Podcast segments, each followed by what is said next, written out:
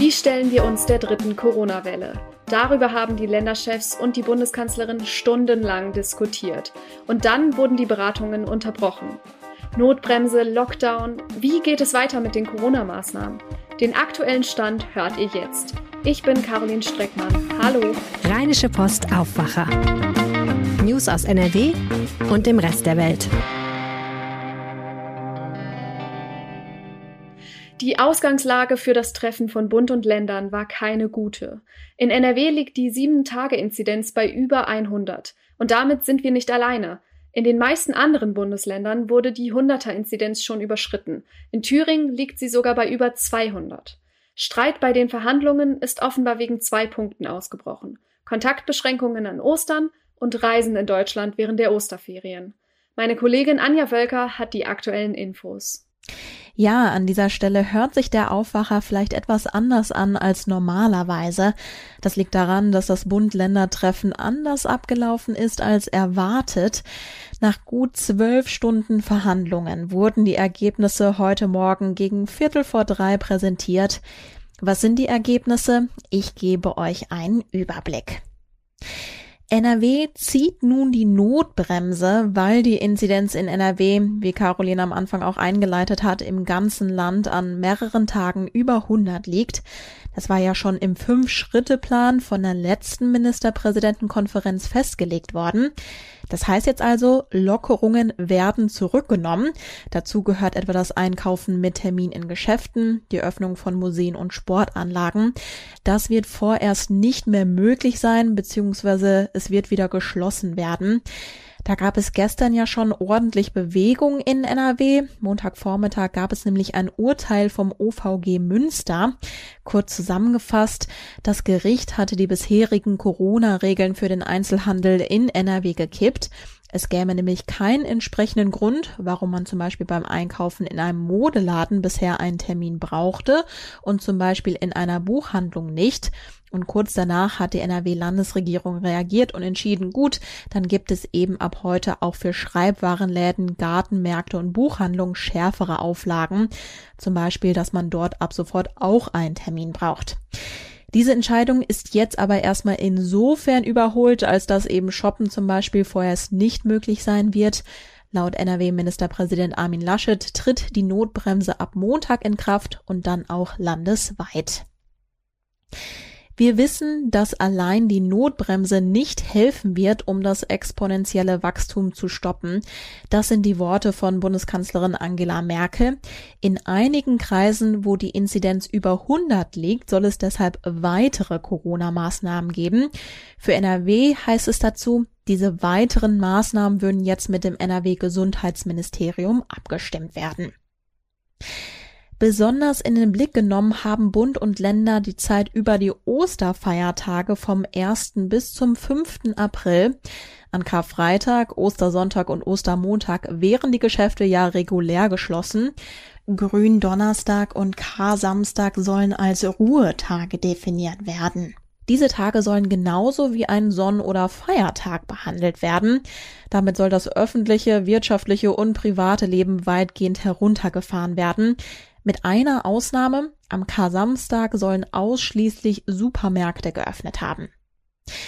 Wie sieht es an diesen Tagen mit Familientreffen aus? Also laut dem Beschluss sollen sich nur der eigene Haushalt mit einem weiteren Haushalt treffen dürfen und dann nur mit fünf Menschen maximal.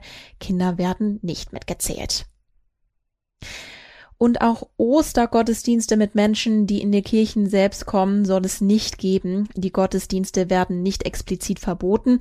Es gibt aber den Appell, dass die Gottesdienste ausschließlich online stattfinden sollen. Es ist keine Zeit zum Reisen, hat NRW-Ministerpräsident Armin Laschet heute Morgen gesagt. Und damit hat er einen Punkt angesprochen, über den heftig diskutiert wurde. Gestern Abend wurden die Verhandlungen nämlich über Stunden unterbrochen. Was war passiert? Einige Länder, darunter Schleswig-Holstein, Mecklenburg-Vorpommern und Niedersachsen, hatten sich für kontaktarmen Urlaub über Ostern in Deutschland eingesetzt Urlaub also zum Beispiel in Ferienwohnungen oder Wohnmobilen. Und da hat Bundeskanzlerin Merkel offenbar eine rote Linie gezogen. Auch meine RP-Kollegin und Leiterin des Parlamentbüros in Berlin, Kerstin Münstermann, hat die Verhandlungen Montagabend verfolgt. Sie hat berichtet, dass Kanzlerin Merkel mit diesen Worten zitiert wird. Das Virus verhandelt nicht, es macht. Im Beschluss von Bund und Ländern ist zum kontaktarmen Urlaub auch nichts mehr zu finden, heißt, das wird es nicht geben. Für Urlauber, die aus dem Ausland zurückkehren, Stichwort Mallorca, wird es strengere Regeln geben. Dafür soll das Infektionsschutzgesetz geändert werden. Dann wird eine generelle Testpflicht vor dem Rückflug eingeführt werden. Dieser Test soll zur Voraussetzung für die Einreise nach Deutschland gemacht werden. Laschet sagte dazu auch nochmal, dass es keine Zeit zum Reisen sei. Und Verkehrsminister Hendrik Wüst aus NRW habe auch schon Vorsorge getroffen und mit den Geschäftsführern der großen NRW-Flughäfen gesprochen, um Zitat Modalitäten für Tests auch nach der Landung vorzubereiten, sagte Laschet. Ja, also die Verhandlungen waren sehr lang. Am Montagnachmittag war zwar schon durchgesickert, dass der Lockdown insgesamt bis zum 18. April verlängert wird. Die Verhandlungen inklusive der Unterbrechungen haben dann aber fast zwölf Stunden angedauert. Und ja, es waren jetzt ganz schön viele Infos, das ist klar. Alles zum Nachlesen findet ihr natürlich immer auf rp-online.de und ich packe euch jetzt einen Link zu den Beschlüssen in die Show Notes. Danke dir, Anja, für die Infos. Kommen wir zu einem ganz anderen und besonders schweren Thema. Ein Schauspieler des Düsseldorfer Schauspielhauses hat vor kurzem Rassismusvorwürfe gegen das Theater erhoben. Ursprung war ein Beitrag im WDR-Fernsehen. Darüber spreche ich jetzt mit Lothar Schröder, Leiter der RP Kulturredaktion. Hallo Lothar. Hallo, grüß dich. Lothar, du hast mit dem Schauspieler Ronny Yamu gesprochen. Er ist derjenige, der diese Vorwürfe erhebt. Worum geht es genau? Die Vorwürfe sind eigentlich schon über zwei Jahre alt, die sich dann wiederholt haben. Und zwar sind es rassistische Bemerkungen und Diskriminierungen, die er erfahren musste am Rande von Proben und aus den Reihen des Ensembles und der Theaterleitung und manches dann als Witz verkleidet, was er wohl anfänglich so hingenommen hat, aber dann immer mehr sich darüber Gedanken machte und letztlich erkannte, dass das auch ein strukturelles Problem ist und ihn auch in seinem privaten Leben äh, schwer belastete. Man muss sagen, Ronny Yamu hat einen nigerianischen Vater und eine deutsche Mutter, ist in Deutschland geboren und seit gut zwei Jahren Ensemblemitglied am Düsseldorfer Schauspielhaus. Hm. Was sind es denn genau für rassistische Bemerkungen und Diskriminierungen, von denen Ronny Yamu berichtet? Hat er konkrete Beispiele genannt?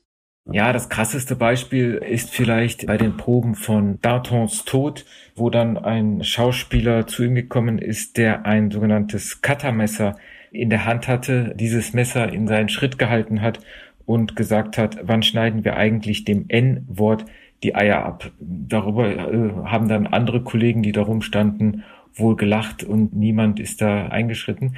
Diesen Fall hat er auch der Theaterleitung gemeldet und um ein Gespräch gebeten. Eine Antwort hat er darauf nicht bekommen. Hm, okay. Jetzt wird ja auch gerade viel über diese Vorwürfe diskutiert. Auch der Intendant hat sich inzwischen geäußert und er hat gesagt, dass es ein Fehler gewesen sei, keine Konsequenzen gezogen zu haben.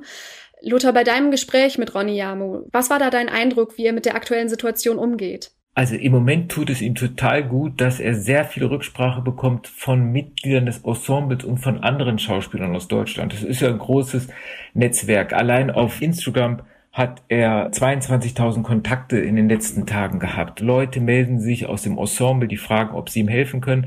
Vor allen Dingen melden sich auch viele Leute, die ähnliche Erfahrungen gemacht haben, sowohl rassistische Diskriminierungen als auch sexistische Diskriminierungen. Also da scheint im Moment ein Mut unter den Schauspielern aufgekommen zu sein, an die Öffentlichkeit zu treten und über das zu reden, was in manchen Theatern in Deutschland und dann auch am Düsseldorfer Schauspielhaus wohl geschieht. Warum die Schauspieler das nicht früher gemacht haben, darüber hat er mir im Interview auch gesagt, Schauspieler haben Angst, mit Kritik am eigenen Haus sofort als Nestbeschmutzer zu gelten und, das muss man auch sehen, in der Folgezeit keine Aufträge auch an anderen Häusern mehr zu bekommen. Und Schauspieler werden nicht so toll bezahlt und das ist dann wirklich eine existenzielle Frage. Und da gibt es wohl mehr, als man glaubt, Leute, die den Mund halten und versuchen, das, was sie erfahren, runterzuschlucken. Und trotz dieser Angst hat sich Ronny Jamo schon im letzten Jahr in der Öffentlichkeit geäußert. Und zwar in einem Interview mit der Rheinischen Post. Da hat er nämlich schon einmal über die beschriebene Szene mit dem Cuttermesser berichtet. Lothar, wie war das damals? Gab es danach denn keine Reaktion?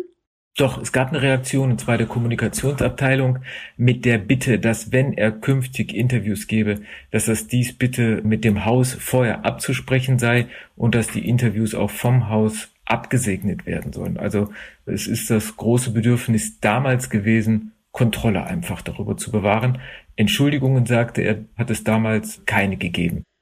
Okay, ja, das ist sicherlich eine Reaktion, mit der man erstmal umgehen muss. Hat sich denn an der Haltung des Hauses mittlerweile was geändert? Also, wie geht es jetzt weiter? Ja, also nur mal ganz kurz zur Reaktion. Das waren Abwehrreaktionen, die zeigen auch, wie unsensibel man mit dem Fall vorgegangen ist. Jetzt, glaube ich, ist da ein Erkenntnisprozess eingetreten. Es gab eine Erklärung, die ist auch auf der Seite des Schauspielhauses nachzulesen, wo man Fehler eingesteht, wo man Konsequenzen ziehen möchte und wo man das Gespräch unbedingt suchen möchte. Es ist an dieser Diskussion natürlich auch die Stadt Düsseldorf beteiligt und das Land Nordrhein-Westfalen.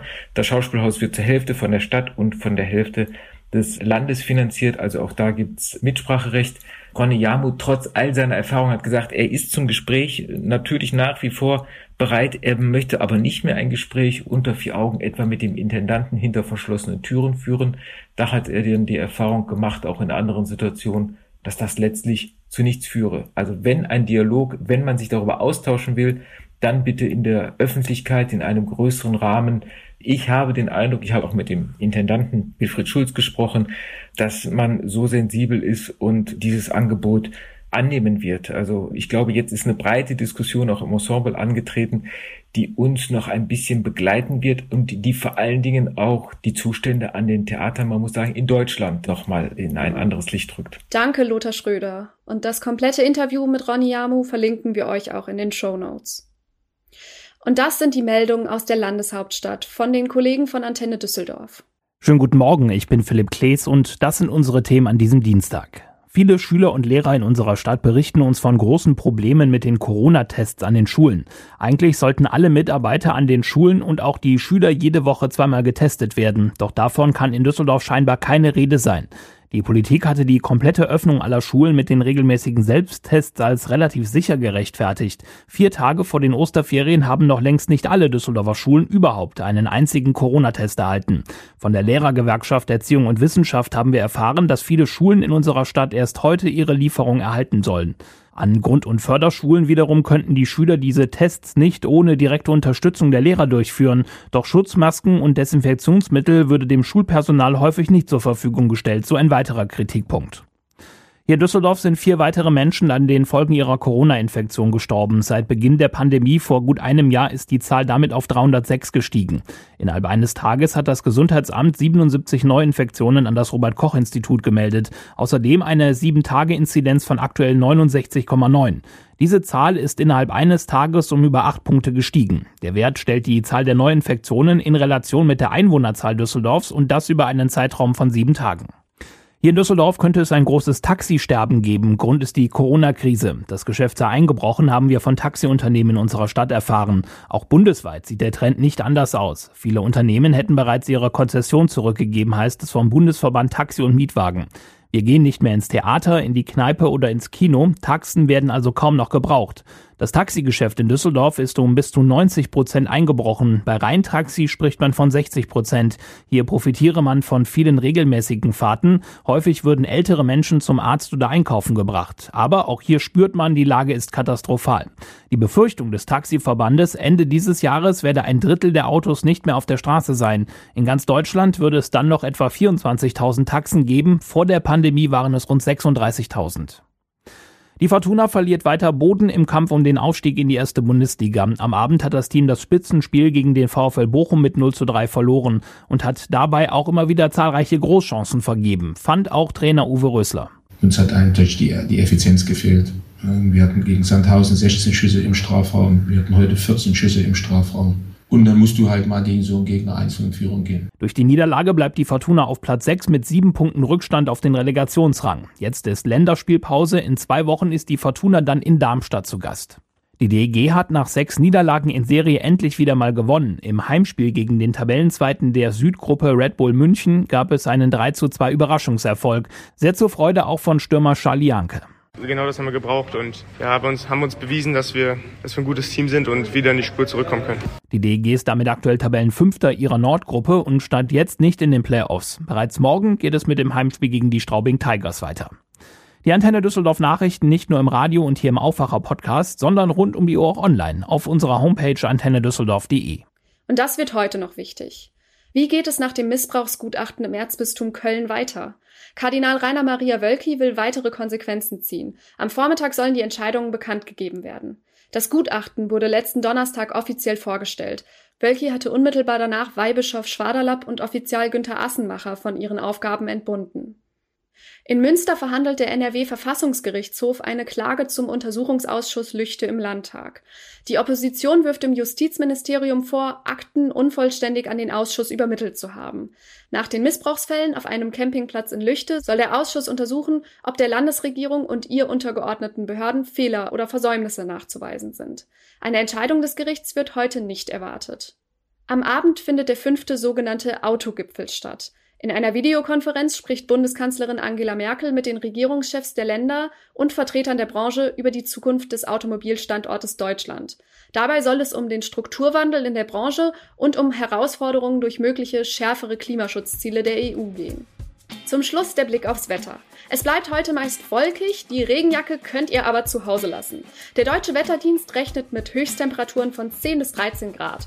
Am Mittwochvormittag gibt es dann wieder blauen Himmel zu sehen. Im Laufe des Tages kommen die Wolken dann zwar zurück, dafür wird es aber warm. Am Rhein sind sogar bis zu 17 Grad möglich. Im Rest von NRW wird mit Höchsttemperaturen von 13 bis 14 Grad gerechnet. Und das war der Aufwacher vom 23. März. Habt einen schönen Dienstag. Tschüss. Mehr Nachrichten aus NRW gibt's jederzeit auf RP Online. rp-online.de